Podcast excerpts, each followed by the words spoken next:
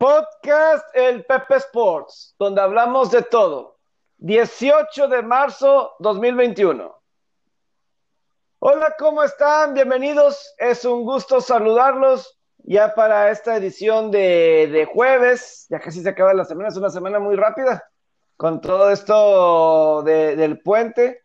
Y pues vaya que pues sigue la agencia libre del NFL, pero un poquito ya más eh, tranquilo, ya no hay tanto como eh, pues lunes, martes, miércoles, aunque realmente hoy inició la, agencia libre, realmente hoy.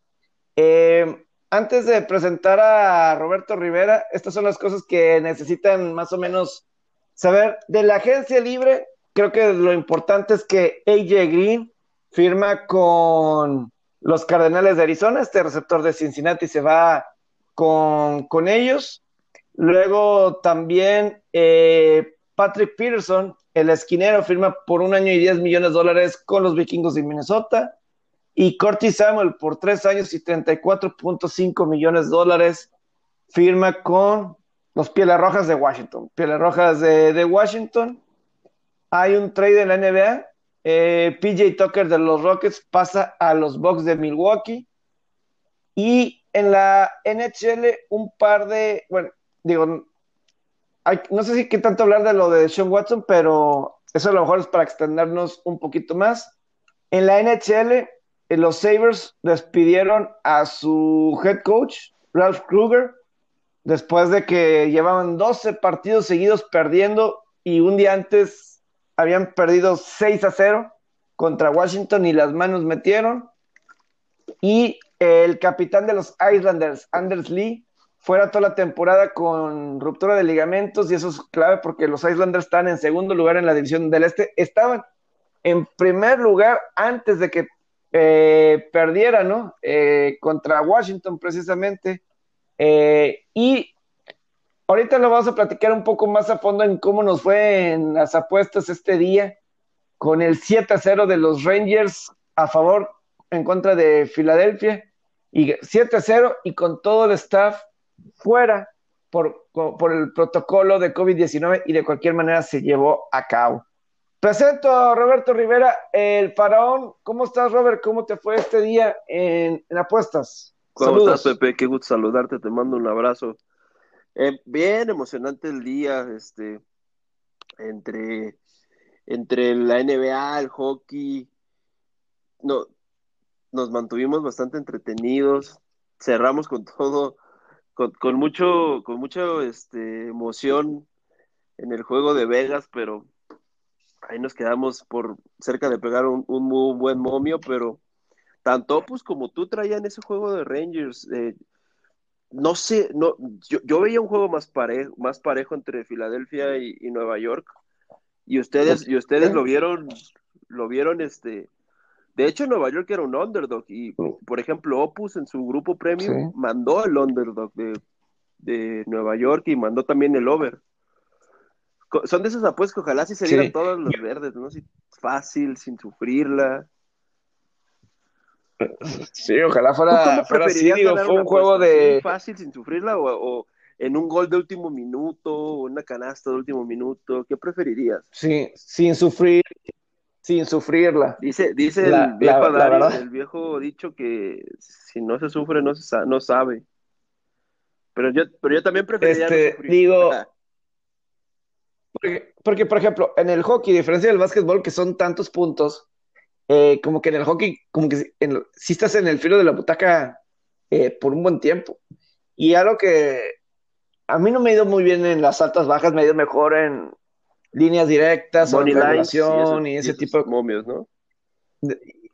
Sí, eh, y a veces lines dependiendo de qué, pero altas, bajas, realmente, pues eh, batalla. Ayer me fue bien con las bajas de Boston Pittsburgh y hoy con esas altas, que no fue las altas como yo pensaba que se iban a dar. Eh, obviamente piensas, si vas a hacer altas y sobre todo de seis, piensas que los dos equipos van a contribuir. Claro. No, o sea, no piensas que va a estar cargado a una sola que un equipo va a hacer todos los goles, ¿no? Pero sí, de, lo que eh, pensaba así de estas altas, era que inicié un portero de Rangers, Alexander Georgiev, que pues estaba ahí, pues no, era, es un portero con muchas expectativas, joven, pero no había estado jugando nada bien. De hecho, ya le estaban dando la oportunidad, no nada más al segundo, que también, que ha estado lesionado, pero como estaba lesionado, le estaban dando más la oportunidad a un portero veterano que está en el taxi squad en lugar de él. Y entonces cuando lo vi, yo dije, y además Filadelfia, ningún equipo hace más altas en la NHL que Filadelfia. Ya son 19 y 8 en la temporada que se hacen las altas. Ya sea, ya sea, ya sea para, porque anotan mucho y porque les anotan mucho a Filadelfia. Entonces, yo sí esperaba que Filadelfia. No, y luego lo que sucedió con los Rangers, de que unas horas antes del partido, dos horas antes del partido, se, dan se da a conocer que están fuera, estarían fuera los coaches de los Rangers eh, por protocolo de COVID. Todo el staff de coach de los Rangers estaba fuera. Tuvieron que traer a los coaches de las sucursales de los Rangers y con todo eso, y ganaron 9-0. Digo, los Flyers sí han desilusionado esta temporada, digo. Eh, yo me acuerdo hace una semana que Flyers Buffalo, yo puse el puck line de Flyers contra Buffalo y decía, pues Flyers venía de jugar contra Pidu, Pidu es un buen equipo, anda enrachado, tú, pues bueno, te topaste ese equipo y vas contra Buffalo, el peor equipo de la liga. Tuvieron que remontar para empatar y ganar el, partido un tiempo extra. Entonces, eh,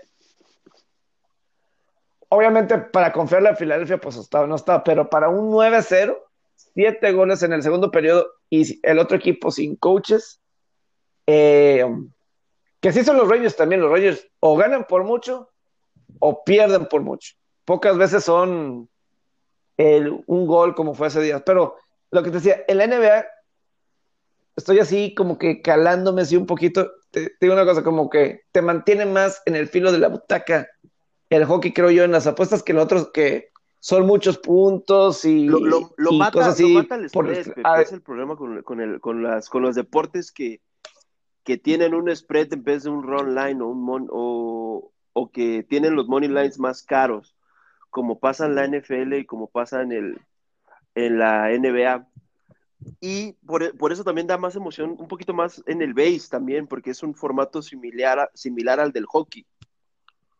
No sé si me, si, me, si me da a explicar, o sea, es igual, run line, money lines, pero más parejo la situación sí, sí, sí, sí te tiene un poquito más, más pegado al, a lo que está sucediendo. Este, o sea, porque, por ejemplo, hay muchas, hay veces bajas, y es que cuando se hacen altos muchas veces son goles rápido. A veces está un poco muerto y luego. Empiezan a caer, ¿no? Este, empiezan a caer. Por ejemplo, Antier tenía bajas de Edmonton. Eh, ¿Contra quién ahorita? Edmonton fue Edmonton Calgary. El primer periodo no hubo goles, eran altas de seis y medio, no hubo goles. De repente en el segundo periodo caen cinco y pues se terminan haciendo las altas, ¿no? En el tercer periodo además hubo 1-1, quedaron en el, otro, en el tercer periodo. Entonces todos los goles cayeron en el segundo periodo. Así por lo general es. Entonces es paciencia y a veces dices, no, pues ya, ya no sé, pero son, sí creo que hay sus ciertas diferencias. Eh, porque, porque al menos ayer en el básquet, Money Line de Nueva Orleans en contra de Portland. El que traía, el que traía a ganar Nueva Orleans, vaya que fue una bad bet. Eh. La forma en la que le sacaron sí, el juego. Sí, claro.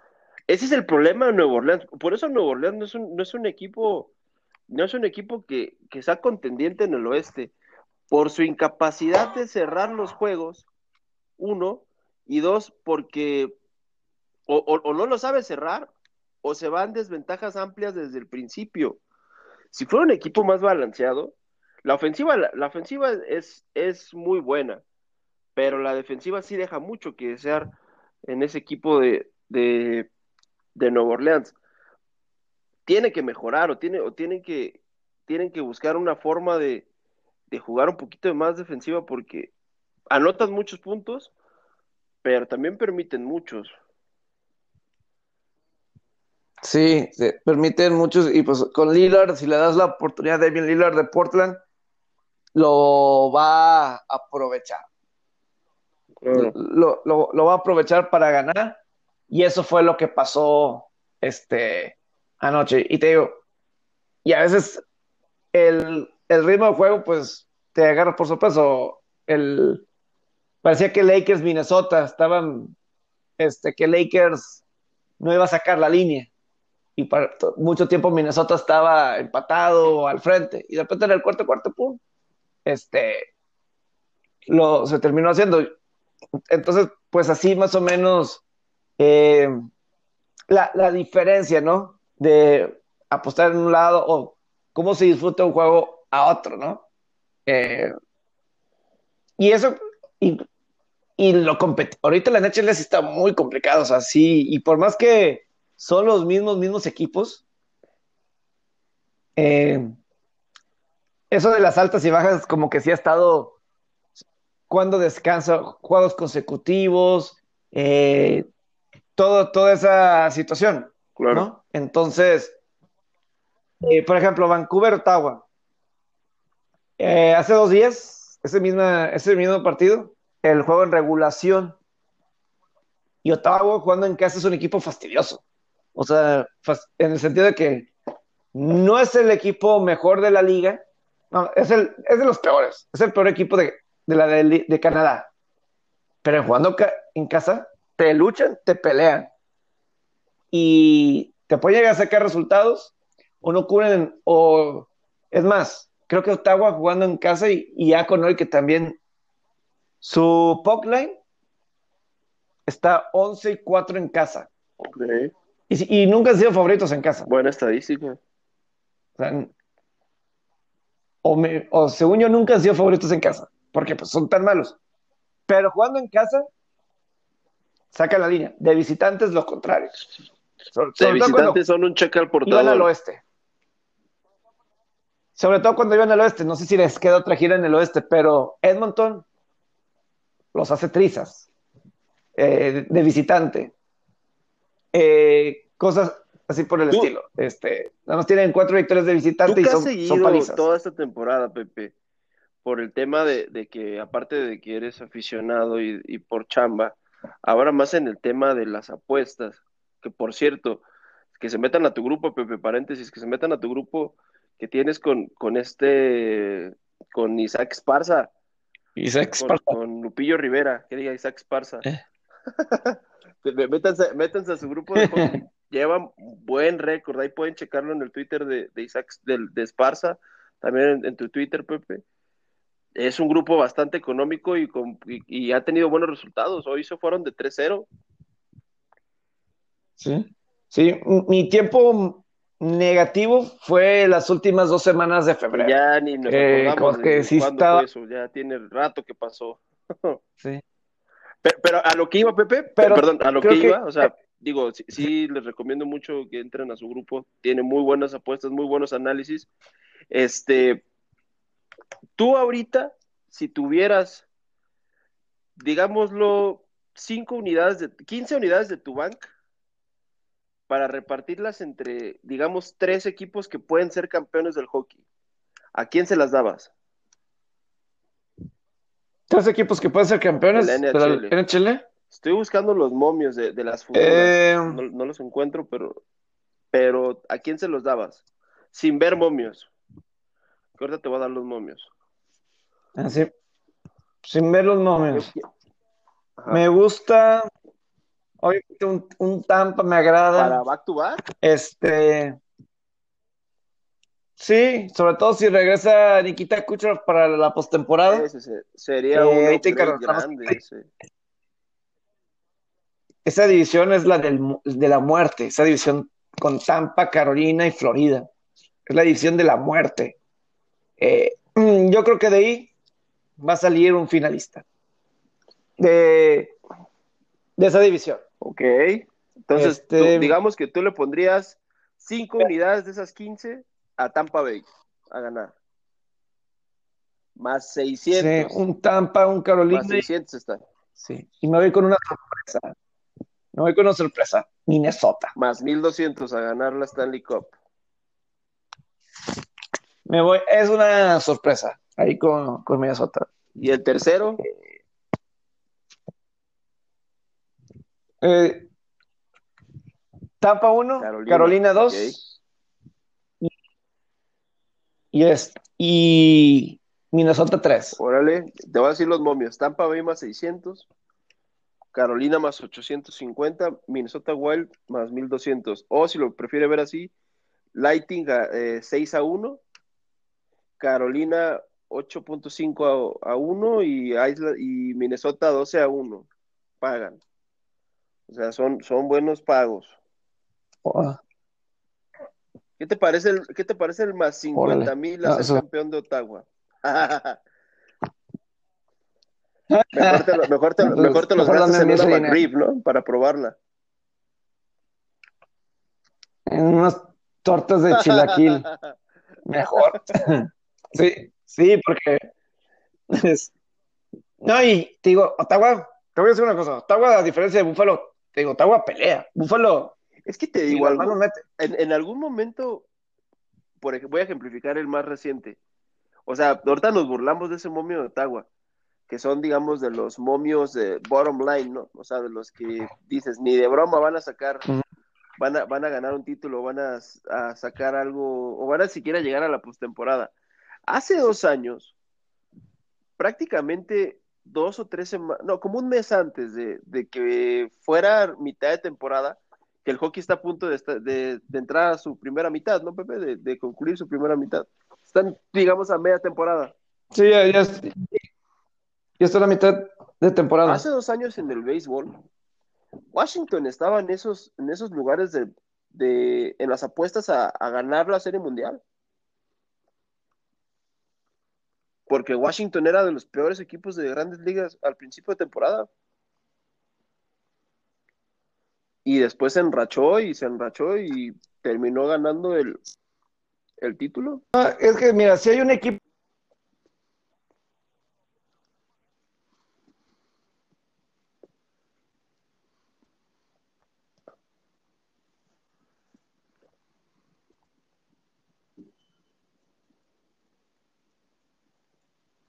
Porque pues piensas en Vegas, en esa, en esa división oeste. Claro. A lo mejor un Washington. Un Washington puede ser, tienen a este Peter Laviolette de head coach. Y para la mala fortuna de Islanders, salió lesionado el capitán, no sé cómo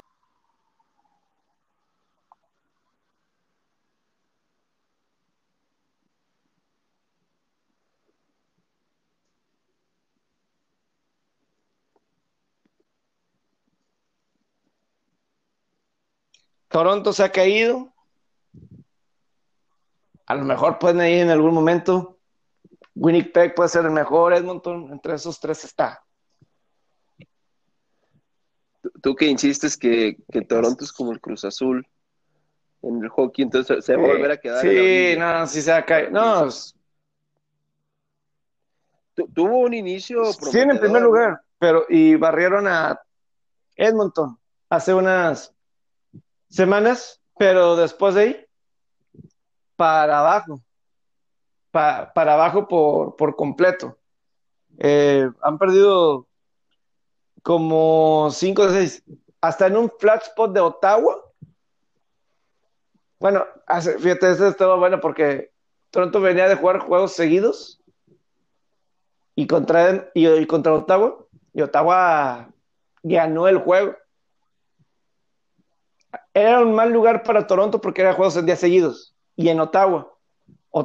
yo me acuerdo que ahí personal era Manel más uno y medio, que sacaba la línea. Terminaron ganando el juego. En tiempo extra. Eh, sí, en tiempo extra ganaron el juego. Y eso, y Toronto regresó a empatar. O sea, Ottawa estaba controlando el juego. ¿Me explico?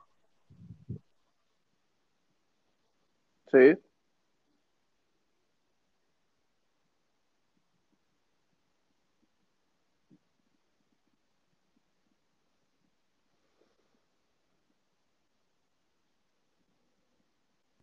Pero yo respeto que sí, que sí están peleando. Y, eso siempre, ya que estamos, O sea, saben, sus, saben sus limitantes, pero no dejan de. El problema es que no tienen portero atrás. Jugar. Matt Murray, el ex portero de Pittsburgh, muy mala contratación. Y pues atrás de él, pues no hay nadie tampoco. Entonces, ese ha el problema. Tiene un equipo talentoso, joven, de las primeras selecciones en el draft. Él es el que mejor está de las mejores, de las primeras selecciones, porque el novato del año está en Minnesota.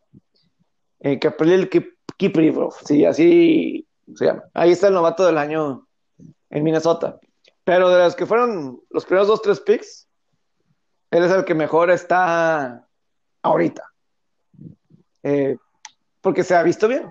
Tim Stutson se ha visto bien. Entonces, Ottawa y Esperanza, creo que Detroit también ha seguido peleando, pero repito, esto de, Buffalo, muy, pero muy mal. Ahorita que estamos en el hockey ya, este, antes de pasar a la NBA a los juegos de mañana, y este, Boston Buffalo, Buffalo va a debutar coach y Boston, eh, ahí puede estar interesante, no sé si confiar en Boston, no sé confiar en Boston en lo particular, Filadelfia contra Islanders, es otra, los Islanders, lo que he dicho de del capitán, ¿cómo va a reaccionar Filadelfia después de perder 9 a 0 en días consecutivos?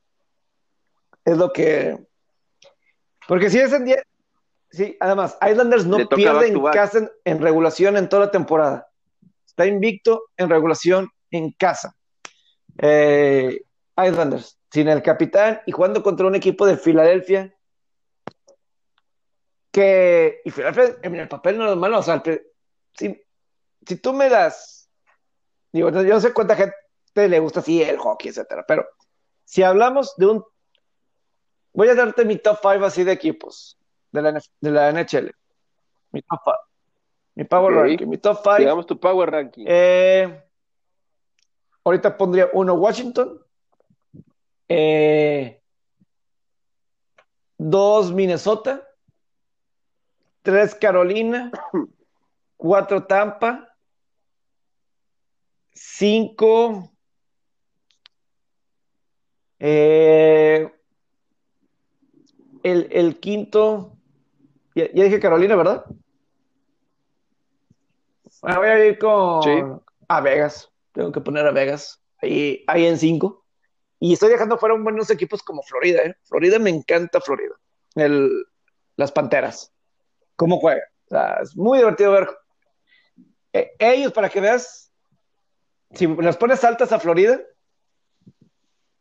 se van a. Tienes que tener mucha paciencia porque empiezan lentos. A lo mejor primer periodo, por lo general es bajas y luego, ¡pum! explotan. o se dan comebacks. Si ellos tienen capacidad de.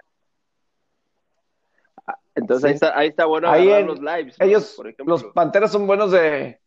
En cinco minutos te pueden hacer dos, tres goles sin que. Piensas que están dormidos y de repente te notan tres goles antes que te des cuenta. Eh, pero de los peores cinco equipos, yo pondría Buffalo, Nueva Jersey, Anaheim, eh, Detroit, San José. Ah, bueno. Sabes que yo no voy a poner nota en esos últimos cinco porque ellos sí juegan eh, fuerte. Ellos sí juegan fuerte. Entonces yo creo que sería. Pero me dices, de equipos que han desilusionado en la temporada, me voy con Flyers, me voy con Boston. Eh, yo creo que serían mis principales que San Luis ha desilusionado. Siempre me lo tratan de vender, pero no confío en ellos. O sea, siempre me han tratado de vender. O sea, creo que no le ha acertado algo bueno de San Luis, ni, o sea, cuando piensan que van a ganar, pierden. Cuando van a perder, pierden. Cuando piensan que van a ser altas, son bajas. Y cuando piensan que ser bajas, son altas. No sabes qué pasa ahí con, con ellos. Eh, sí. Son Yo creo que ahorita Montreal está haciendo decepción. Eh, unos dirían Dallas, el equipo del año pasado, pero Dallas, eh, yo les voy a dar el beneficio de la duda, en el sentido de que tuvieron COVID y se tardaron una semana para empezar. y luego por una semana no hubo electricidad en Dallas y tampoco pudieron jugar. Entonces, todo su calendario está comprimido. Ahí te encargo el cansancio. Yo ahí sí, pues, les tocó, o sea, claro. Muy difícil. No solamente fue COVID y luego en Dallas se va la luz toda una semana. Hace, todos recuerdan ese tiempo cuando aquí en Monterrey hizo mucho frío. Eh, pero sí un poco. De los juegos que llama la atención, por ejemplo, Florida recibe a Nashville mañana.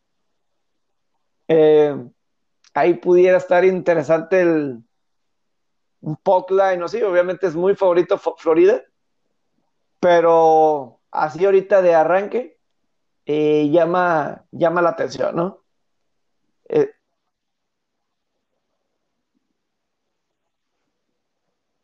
ese matchup.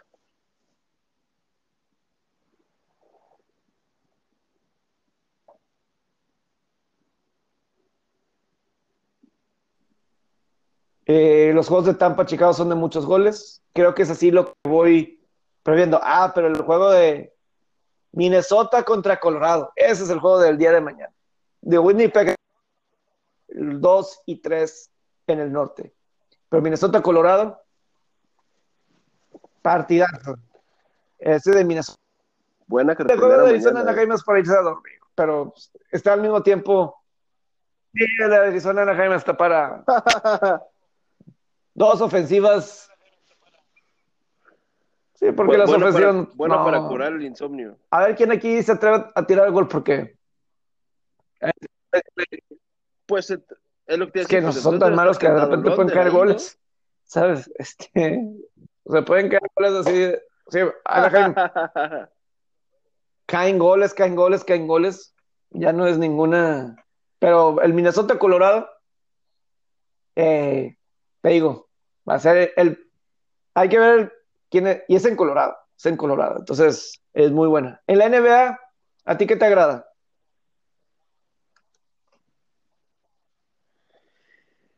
Voy a empezar hablando un poquito de los partidos de hoy.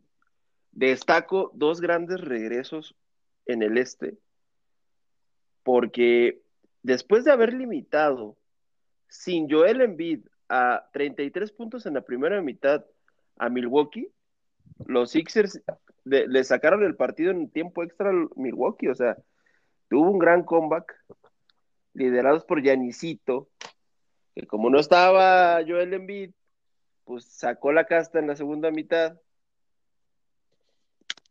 y, fue una batalla de pesos pesados. No podemos medirla en verdad como, como deberíamos medir este juego, porque Filadelfia no tuvo su mejor jugador, que es Embiid. Pero este es un potencial duelo de playoff. Puede ser una semifinal.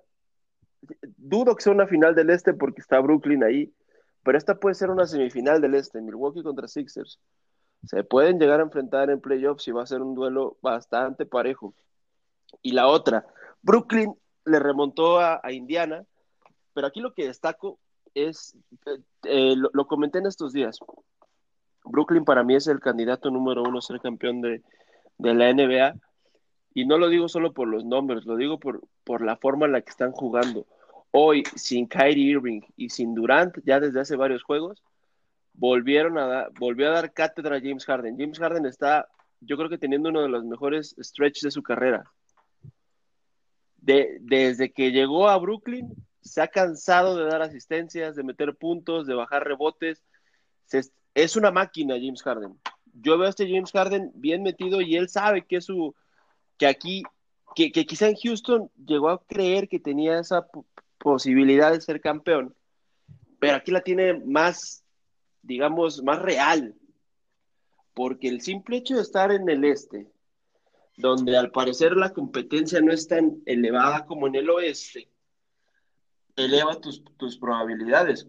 Y pues nosotros al, principio de temporada decíamos, el Brooklyn de Durant y Kyrie Irving, ¿quién va a ser más determinante? En este momento, por obvias razones, el, jugador más determinante que tiene Brooklyn es James Harden, por encima de Kyrie Irving.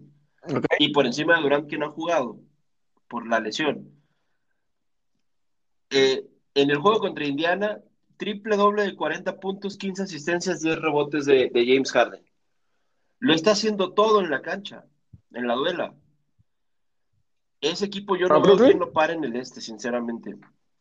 Y la verdad, ni Filadelfia no en el este.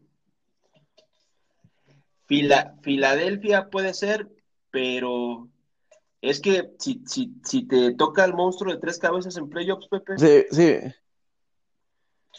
Y tres cabezas, y aparte tienes bajo la manga tipos como de Andre Jordan, Joe Harris, el mismo Blake Griffin, que yo insisto, tiene gas en el tanque todavía. Y aparte, siguen estando envueltos en, rumores de trades, porque eh, Andrew Drummond va a cambiar, va a salir de Cleveland. Y, de, y los front runners son ¿Sabes que... Brooklyn, de hecho. O sea, imagínate si, Allen Robinson, el receptor de Chicago, hace después del juego de estrellas, él dijo, eh, mandó un tweet como si fuera Adrian Wojnarowski, el reportero de ESPN. Él, dio a conocer que Andrés Drummond se va a ir a Brooklyn. si pega, pues eh, un receptor de NFL ganó eh, siendo, un, insider. insider. Sí. Pero, este, te digo, este, este equipo está muy completo. Mi duda era, mi duda es en la, en la posición de coach. Steve Nash. Eh, por, porque pues es la primera temporada de Steve Nash, pero yo sé que ahí el que, el que también está moviendo mucho es Mike D'Antoni. Importante que estás diciendo ahorita de los coaches. Acabo de hablar ahorita 10 minutos de lo de los Rangers y sus coaches. Hablas lo de Steve Nash en su primer año. Sabemos que pues muchas veces no es tanto el coach, sino el equipo en donde está LeBron James. ¿Qué tan importantes son el coach realmente en la NBA o NHL para los equipos? Yo digo que es fundamental porque es, es la es la figura de autoridad en el equipo, la del coach, de autoridad y de toma de decisiones sí existen las superestrellas, existen los jugadores de mayor peso y rango en los equipos, pero el coach es el que está a la cabeza y es el que toma las decisiones. Y para mí sí es importante, sí es importante tenerlos y por eso le doy valía a, a ese tipo de triunfos como el de Rangers hoy en el hockey. Y de esa forma, porque eso también respalda, tu, hace, hace respaldar a tu, a tu coach, a tu entrenador. Es que también digo, es una fórmula que no puede funcionar por mucho tiempo. Digo, lo que hizo Cleveland en la NFL al ganarle a los acereros sin su head coach y otros miembros del staff a los acereros en playoff. No, que es que, es que les da una, que es nosotros contra el mundo, ¿no? Eh, o sea, a lo mejor el equipo contrario se puede relajar. Ah, están con sus coaches suplentes, ¿no? Eh, y hasta a lo mejor se sienten hasta cómodos con el papel de víctima por ese el, papel de underdog por ese tema, ¿no? De no tener a, su coach. Sí, y a lo mejor a los jugadores el lado creativo, de que ahora podemos, este, ¿sabes? Eh, el, lado creativo, no nos toca a nosotros ser creativos, no ver que el coach te esté diciendo. Que otra vez, creo que a la larga no funciona. Pero funciona, en aquí en el americano de repente, pues Baker Mayfield tuvo que agarrar la idea, la batuta, lo que quieras y, digas, ¿no? Este, entonces, sí me, lo vemos muchas veces en las grandes ligas. Eh, expulsan al manager y pues el, el, de la banca o no sé cómo, quién define que es el que se queda ahí encargado cuando este sucede eso, ¿no? Eh, Digo, son, cosas, digo, esto por lo del COVID, pues sí es una situación que por cierto ahorita está llegando un breaking news de que los jugadores que se vacunen por completo, las restricciones del COVID para ellos se van a aliviar, es decir, van a tener mayores libertades para ver amigos, para ir a algunas otras partes. Eh, a los jugadores de la NBA que ya salieron o que ya están completamente vacunados. en contra del COVID. Hay nada más algo interesante, ¿no? Porque según, según el CDC, que es el Centro de, Control de Enfermedades de Estados Unidos, que una vez que estés vacunado ya puedes salir, no te tienes que el distanciamiento social no tienes que cumplir con eso y ni siquiera tienes que utilizar mascarilla, según el CDC. Eso comentó allá que con estas vacunas no sabemos, pues ellos sabrán más. Digo, ellos eran los primeros que cubrebocas, cubrebocas, cubrebocas, pero repito, según el CDC, o mínimo las vacunas que dan allá, ¿verdad? Del otro lado. Este, que ya no es tan necesario ya no están obligados los que están completamente vacunados de tener, de tener, mantener distanciamiento social. Y el uso del cubrebocas ya no es tan necesario. Entonces, eh, interesante lo que está haciendo sí aquí la NBA para motivar. Sí, tienen esa, tienen la ventaja que en, el, en su país, en Estados Unidos, está eh, avanzando a marchas forzadas, a marchas rápidas el tema de la vacunación y eso les da ese, esa, ese, este, esa opción de poder tomar esas decisiones sí, totalmente. a favor de eso. Y entonces, eh, hay nada más como información ahorita que nos metimos a esto de, de los coaches y, y, y de COVID, porque y pues ahí nada más como, como información y de lo que se, se, viene, ¿no? Porque regresando a lo que te estaba preguntando sobre los sin coach, por ejemplo, el coach con el que los Cavaliers ganaron el título de la NBA, el Tyron Lu, ¿lo pudieron haber ganado con alguien más? ¿Qué tanto mérito le da a Tyron Lu? Eh, más que el equipo de LeBron James. Yo creo que Tyrone fue inteligente y dejó jugar. Es que, es que ahí hay otra situación. Ahí pasa los de, lo, de, lo de las jerarquías. Yo creo que ahí sí es de, los pocos, de las pocas veces en las que el jugador rebasa al coach. Yo creo que ahí mandaban Kyrie y LeBron por encima de Tyron Lu. ¿Tú crees en Clippers?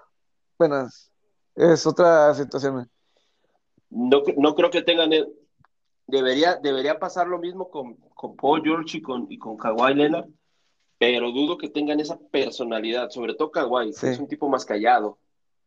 No se ve, no un tipo que, que hable, en la, o sea, habla él con, con, con, este, con actuaciones, con rendimientos, más no con, con esa, con esa motivación en palabras a veces. Y Paul George, pues Paul George es un buen jugador, pero pues la verdad es pecho frío, Paul George. Paul George es pecho frío. Y es ahí donde, donde tiene que entrar Tyron Lu y donde es, un, es una situación diferente a la que él vivió en Cleveland. Y ahorita que toques el tema de, Clippers, está pasando por su peor momento en la temporada. Eh, eh, antes de, digamos, del, All-Star Break, estaba muy marcada la tendencia de que cuando no estaban en, la alineación titular ni Kawhi ni Paul George, ya sea los dos o alguno de los dos, Clippers batallaba mucho. Pero con los dos en la duela, es más, hasta si, si la tercia con Patrick Beverly estaba disponible y jugaba, se volvía un equipo prácticamente invencible uno de los mejores de la NBA.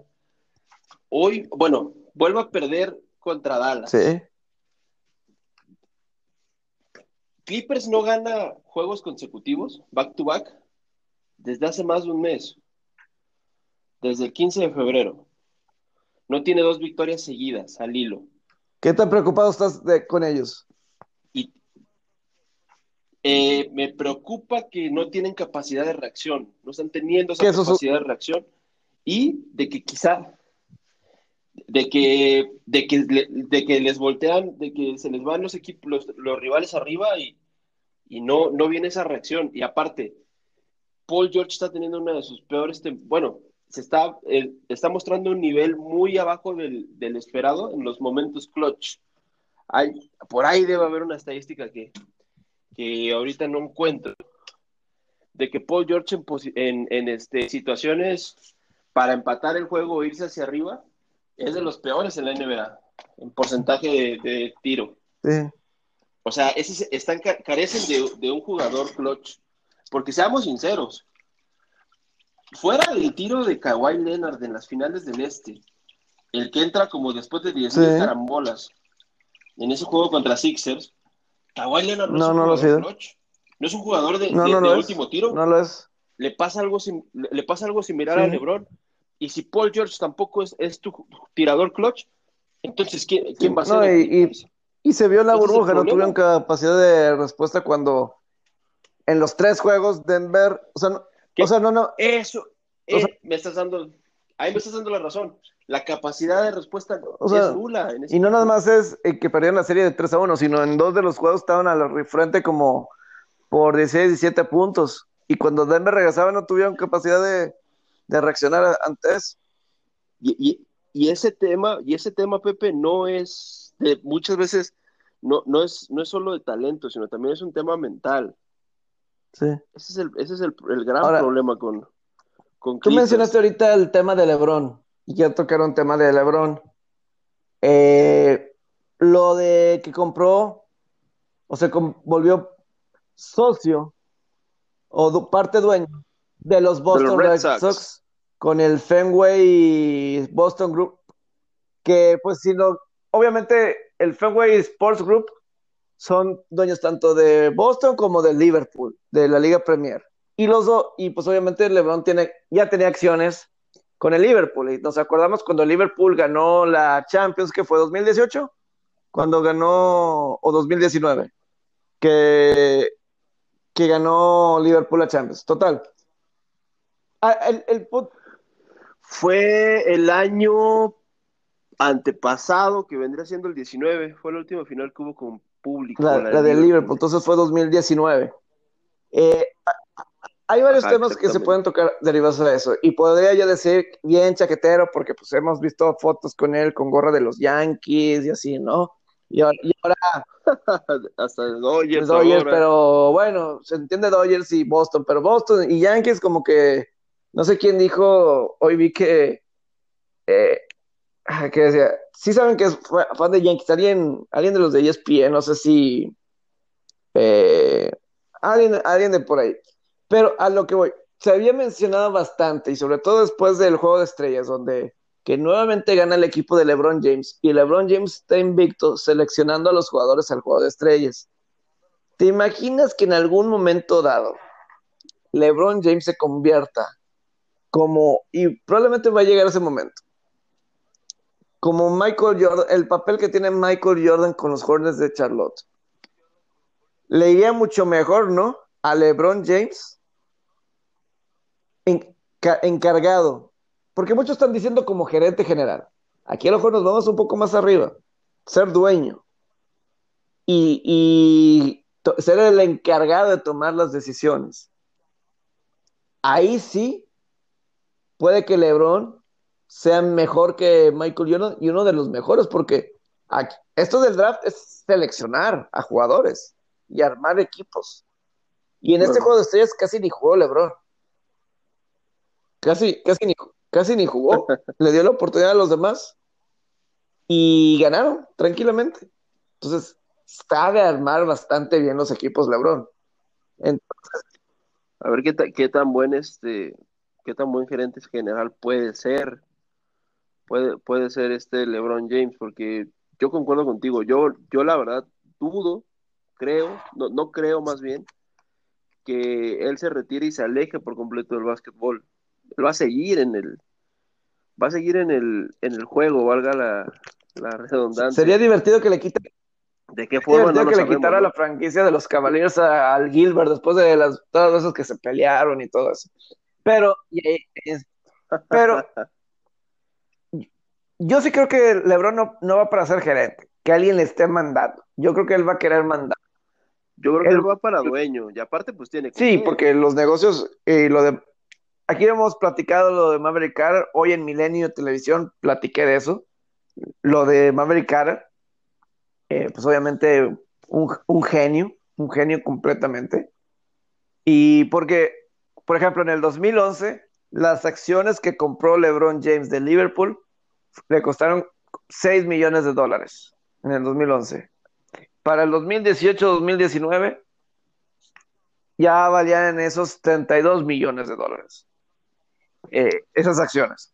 Entonces, y todos los proyectos que tienen audiovisuales y todo eso, eh, es, es, es impresionante lo que están logrando y pues de ahí sale también la idea de Space Jam, que sale el 14 de julio. Pero, obviamente sí sería mejor LeBron James que lo que ha demostrado Michael Jordan con Charlotte. Eh, bueno, que la revolución de Charlotte está en marcha, Pepe. Digo, eh, hoy los aplastó Denver, pero han tenido buenas actuaciones a comparación de otros años. Digo, de la mano de, de picks de draft, de la mano de, de pues firmas que les han funcionado. Yo, yo tenía mucha duda de lo que fuera, lo que te pudiera aportar Gordon Hayward después de venir de ese gran contrato que le pagó Celtics en el que se la pasó o lesionado o siendo intrascendente en la duela. Pero vaya que tomó la batuta en Charlotte y está siendo el líder de ese equipo. Y, y está jugando a un nivel alto tipos como Terry Rozier, que que en Celtics no, no, tenía ese protagonismo porque estaba bajo la sombra de Jalen Brown, Kemba Walker y Jason Tatum. Tenía que salir Rozier de, de Celtics para poder tener ese protagonismo. el Lamelo Ball jugando a un nivel altísimo para su primer año. Y tener a tipos como Devontae Graham, a Miles Bridges, o sea, Charlotte era un equipo malo, pero ahorita es sexto del este. Y, ok, quizá no necesitas mucho para ser sexto, de, quinto del este, perdón. No necesitas mucho para ser quinto del este. Con un 20 ganados, 19 perdidos te alcanza.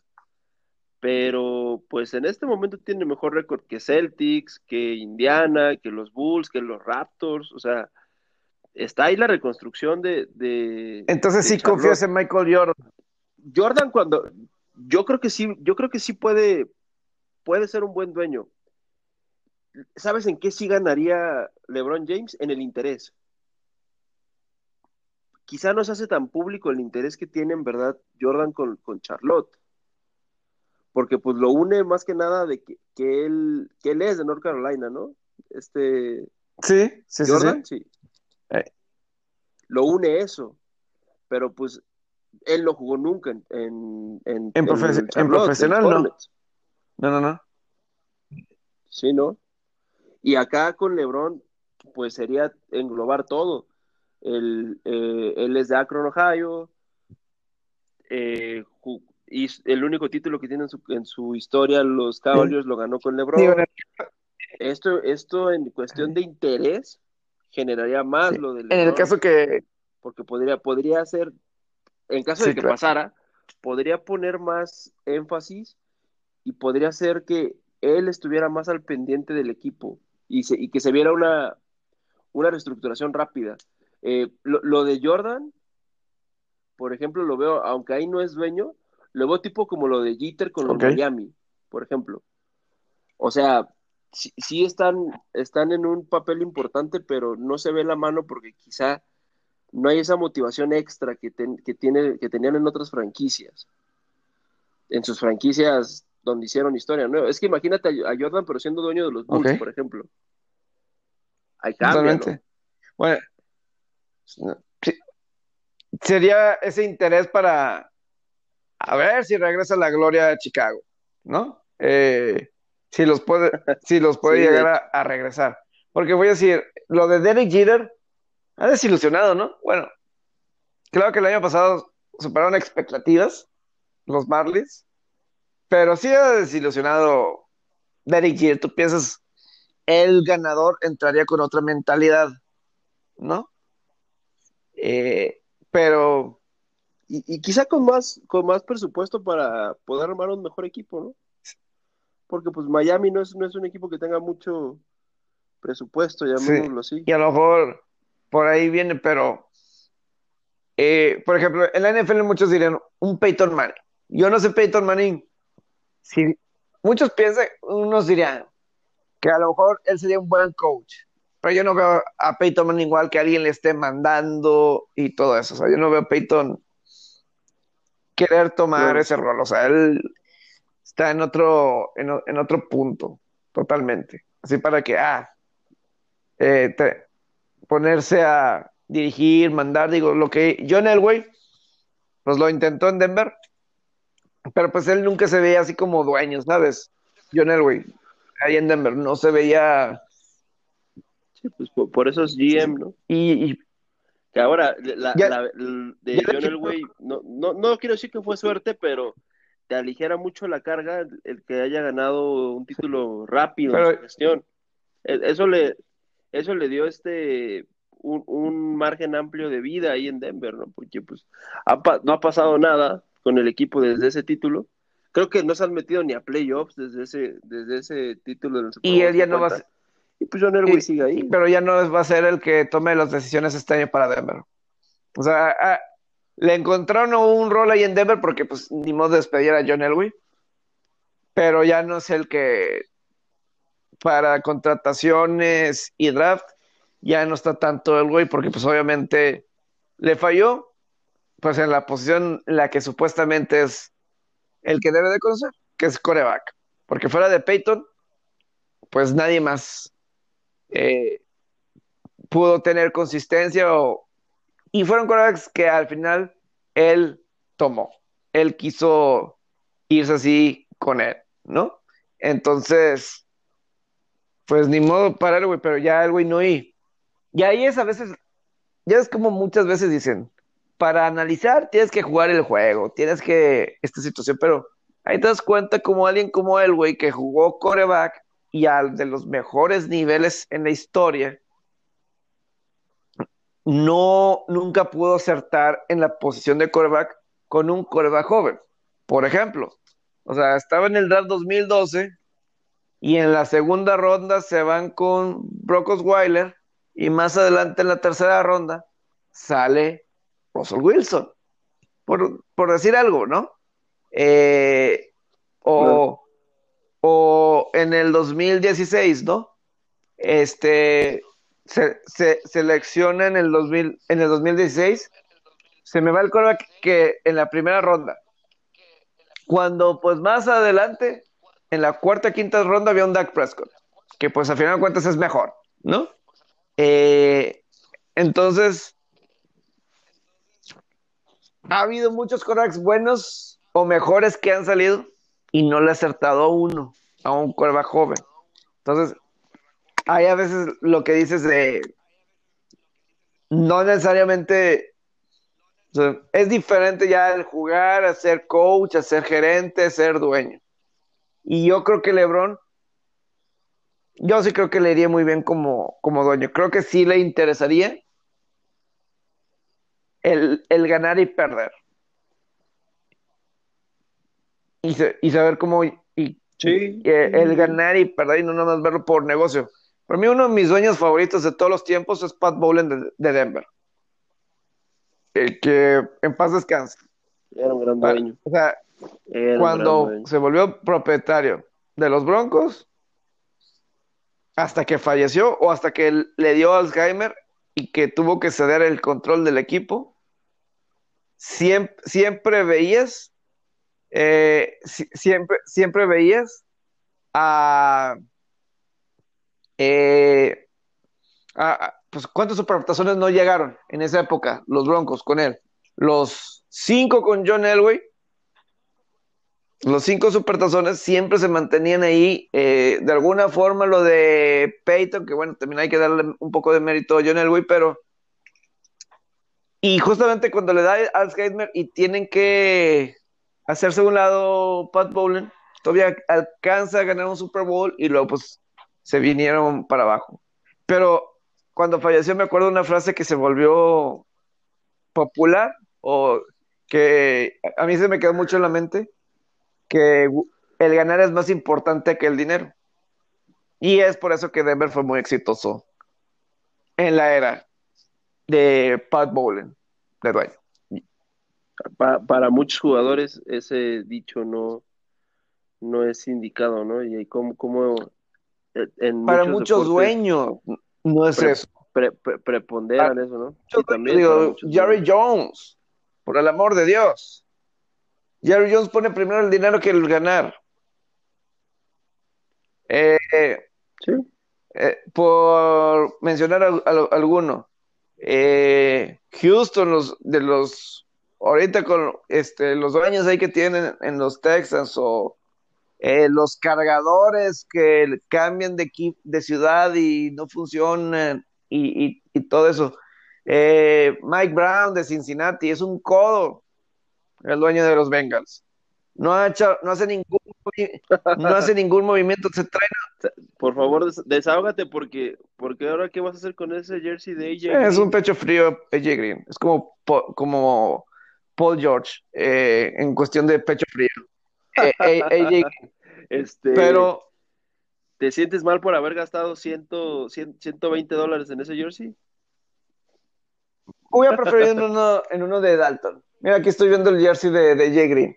Eh, hubiera preferido mejor lo, tienes, lo tienes como un tesoro, como yo tengo el de Alonso Ball de los Lakers.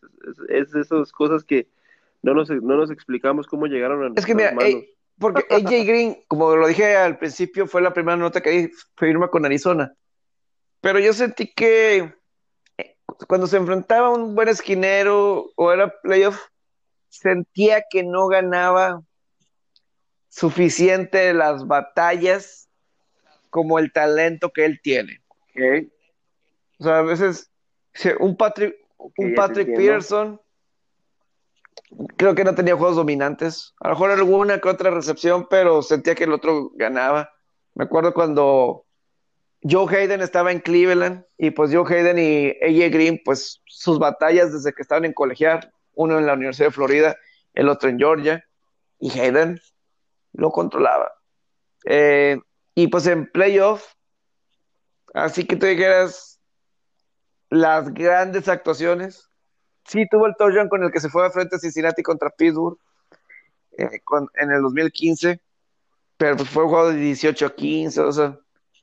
Eh, sí, fue un buen receptor, buenos números, pero sí me hubiera gustado ver un poco más de él. Creo que, por ejemplo, un Andy Dalton era un poquito más corazón, no era el quarterback más talentoso, muy buen atleta Andy Dalton, eh, pero no era, comparando talento receptor con talento quarterback, obviamente el talento de Jay Green era mejor para su posición que el talento de Dalton.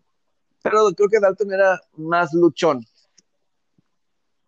Y yo, y yo, y yo eso yo lo aprecio. El que, ok, no era el más talentoso. Eh, sí, pero le, echaba corazón. Era bueno. Y lo vimos con Dallas. O sea, eh, hasta el, vendió caro el, no, el no, no pasar a playoff. Eh, las victorias al final, como hayan sido, pero creo que lo vendió caro. Y eso digo, obviamente lo importante es ganar, perder, pero yo creo que tiene un valor eso, a final de cuentas. Y, y, entonces, pues él llega y se va a Arizona entonces, ¿tú crees que le va a ir bien en Chicago a Andy Dalton? ¿Crees que sea la solución? Creo que Andy Dalton ya pasó su época, la verdad. O sea, ya no está en su prime.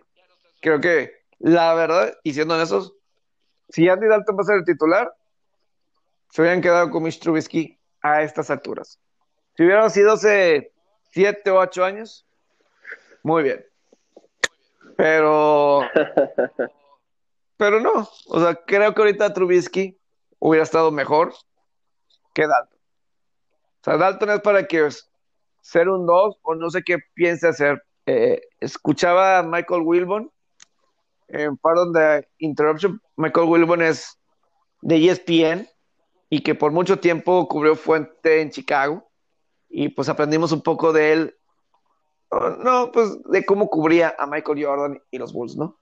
Pero pues obviamente es fuente de Chicago y dice, deben de correr al gerente general y al head coach, porque pues sí han hecho un mal trabajo hoy en Chicago.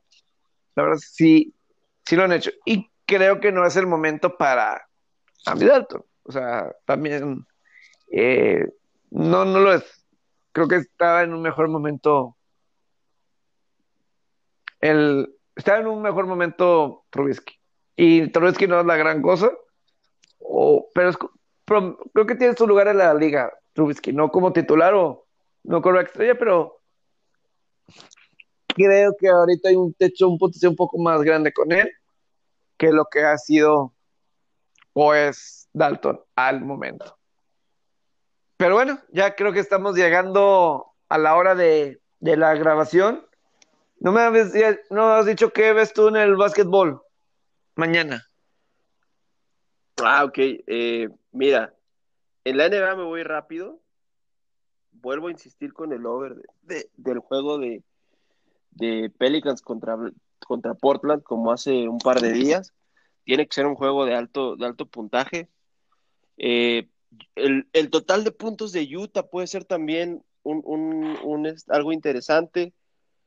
Y uno de los, de los trends más marcados esta temporada, que es este, y que es, y que lo ha, lo ha catapultado a ser un equipo contendiente en esta, eh, contendiente a entrar a playoffs, no contendiente al título, sino contendiente a entrar a playoffs en el este. Eh, la, la, la racha que a últimos días se ha visto un poco mermada, pero que ha dado buenos rendimientos en esta temporada. El, el spread de como habla de, de, Knicks a la primera mitad es una de las mejores, es una de, las apuestas que más se ha cobrado esta temporada. Lo que son los overs de Pelicans de todo el partido. O, over me refiero a, combinado, no over por equipo, sino over, over combinado. Y el Knicks y, los spreads de Knicks eh, en la primera mitad se han cobrado bastantes veces esta temporada y mañana puede ser un buen spot para tomarlos, Pepe. Puede ser un buen spot para tomarlos. Y también, hoy empieza el, March Madness. Así es. Ya, ya digamos que son los, son como la especie de repechajes Para, ya, para que ya queden definidos los 68 equipos. O sea, digamos que son los, son los, son las últimas llamadas, son como sus, sus wildcards, esto, esto que se juega el día de hoy. Y ya, y ya las primeras dos rondas que van a ser de viernes a lunes, que es donde, donde vienen ya todo esto de los offsets y así. Así que va, a estar bastante interesante.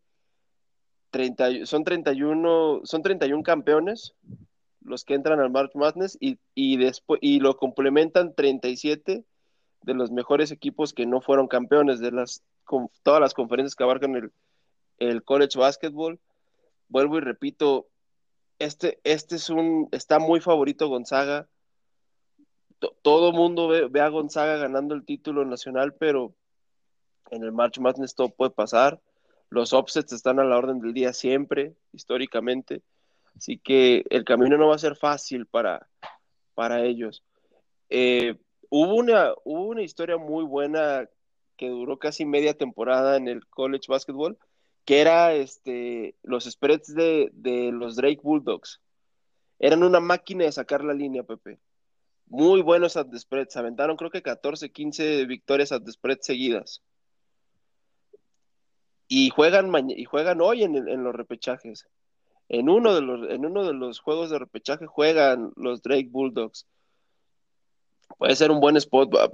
son cuatro juegos. Ok.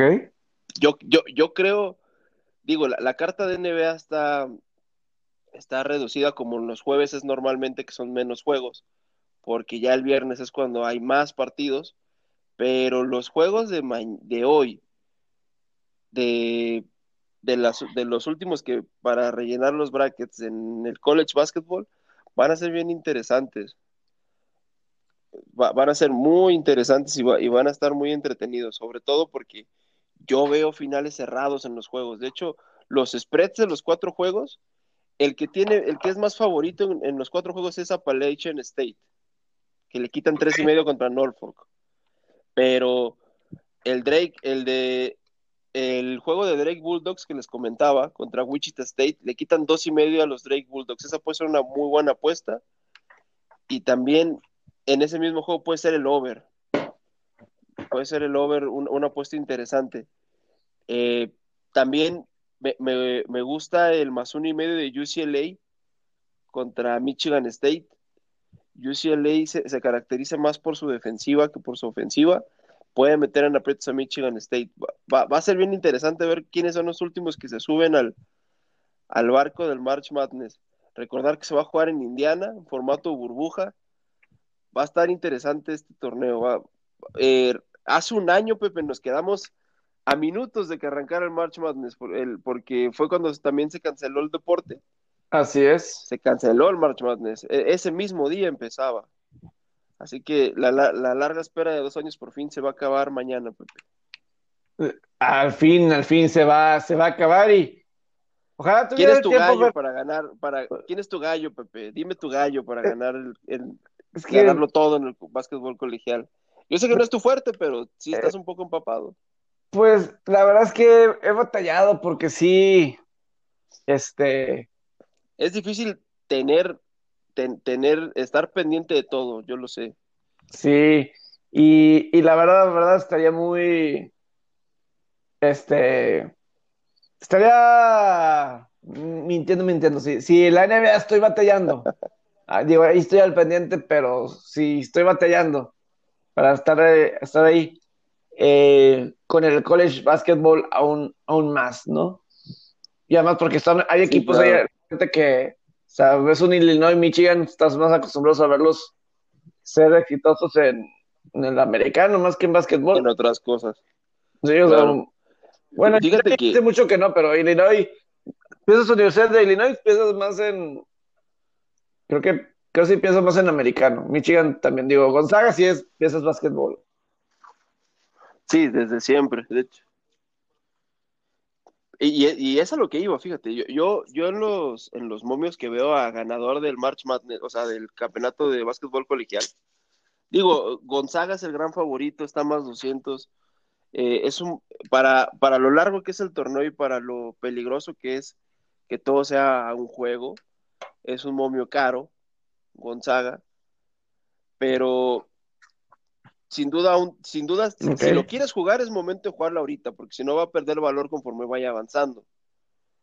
Pero hay dos, hay dos este, equipos que, a mí se me hace eh, interesante seguirlos y que, y que pueden dar sorpresas en el March Madness. Uno es Illinois, Illinois que cerró de, más, de menos a más su temporada y puede ser un, puede ser un caballo negro en más 640 y ahorita ah. comentabas el otro que para mí puede ser un, buen gallo, Alabama, más 1800. Tienen un buen plantel, también cerraron de menos. Yo no me acuerdo Alabama en algún momento. Puede beneficiarlo un poco. Estar arriba en el básquetbol. O sea. Ay. O sea, ya no me acuerdo si. Fíjate. Sí, esta temporada tuvieron, tuvieron buena temporada. Sí. Eh, tienen buena defensa. el equipo tiene buena defensa. E-, en sus recuerdo, recuerdo haber visto sus últimos dos juegos de la semana pasada, antes de que concluyera su temporada regular. Además, te voy a dar el dato. Hubo un equipo al que, al que limitaron a creo que 20 puntos en la primera mitad. Fue Mississippi State el viernes. Lo limitaron a 19 puntos en la primera mitad y le terminaron ganando por casi 40 y, cerraron con victorias sobre Tennessee y sobre LSU, que son, que son rivales durísimos. O sea, tienen buen equipo. De hecho, ganaron seis de sus últimos siete juegos y si lo trasladas a diez, nueve de sus últimos diez juegos. O sea, traen buena racha. Eh, Alabama puede ser un equipo ahí a, observar, pero sin duda que es divertidísimo el March Madness. Si usted no lo ha visto alguna vez, y tiene oportunidad de ver algunos juegos, véalos, porque para mí es la esencia pura de, la competitividad y del deportista, porque aquí, aquí no hay contratos millonarios, aquí, aquí no están, no están persiguiendo, no, es el dinero el que los mueve, aquí los mueve la pasión por el, por el deporte y sobre todo por defender a sus universidades, que esto los hace muchas veces, es un amor más puro que el de un pues, equipo. Porque pues el amor al equipo te lo compran con los contratos, a billetazos, Pepe. Pero acá es más, yo siento que es un poco más puro ese, ese amor de los. Está, interesante porque ahí pueden salir varios temas y a lo mejor lo vamos platicando en la semana porque sí hay, hay porque pues, también está lo de la NCAA, ¿no? De que los jugadores no ganan nada y la sí. NCAA gana mucho, mucho dinero, aunque pues sin público. Eh, no sé cuánta gente puede entrar. ¿Puede haber gente o no? Eh, no lo sé, no lo sé, pero Indiana es uno de los estados donde, donde ya no, ya las restricciones del COVID son menores. Se va a realizar en, en, todo en el área de Indianápolis, en, en, donde juegan los, la Universidad de Indiana, que no está en el torneo. Eh, algunos juegos van a ser en el Lucas Oil. De hecho, las fases finales van a ser en el, en el estadio de los Colts. Eh, va, a van a, va a haber también juegos en, el, en, la arena de los Pacers, en el Bankers Life Fieldhouse. En, en la Universidad de Purdue, que está a una hora de Indiana, también va a haber juegos. Va, te digo que la burbuja es ahí en Indiana y, por ejemplo, los Pacers ya reciben el 50% de, su, de la capacidad de su arena. Yo estoy seguro que sí va a haber gente en, los, partidos. Pues ya está, Robert. no va a haber eh, restricciones. Sí. Agradezco le, estaremos dando seguimiento en estos días, Pepe. Yo te iba a decir a ti, tú, espero subas, tú lo espero tienes más mañana. Eh, estás más a, estás más a, voy a la mitad del bracket, de, mañana lo subo completo. Te retiras de tu chamba del día. Pues ya, Definitivamente. No me, no me, conectaron unos días al podcast. Ah, ahí nos vemos, Robert. Saludos.